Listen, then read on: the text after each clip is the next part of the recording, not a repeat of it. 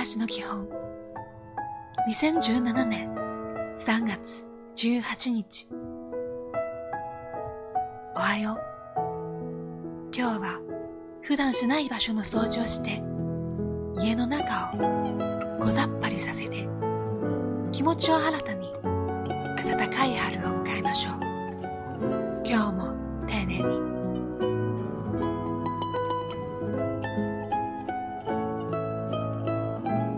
ちはどんなトラブルにあっても逃げ出さないことです。しっかりと向き合い自分にできることは何かを考えればいいのです。いい一日を。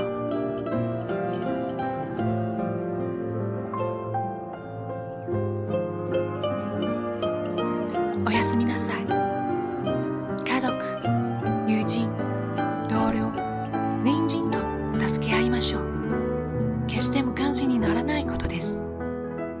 助け合うためにはまず自分が誰かを助けることです今日もお疲れ様でした。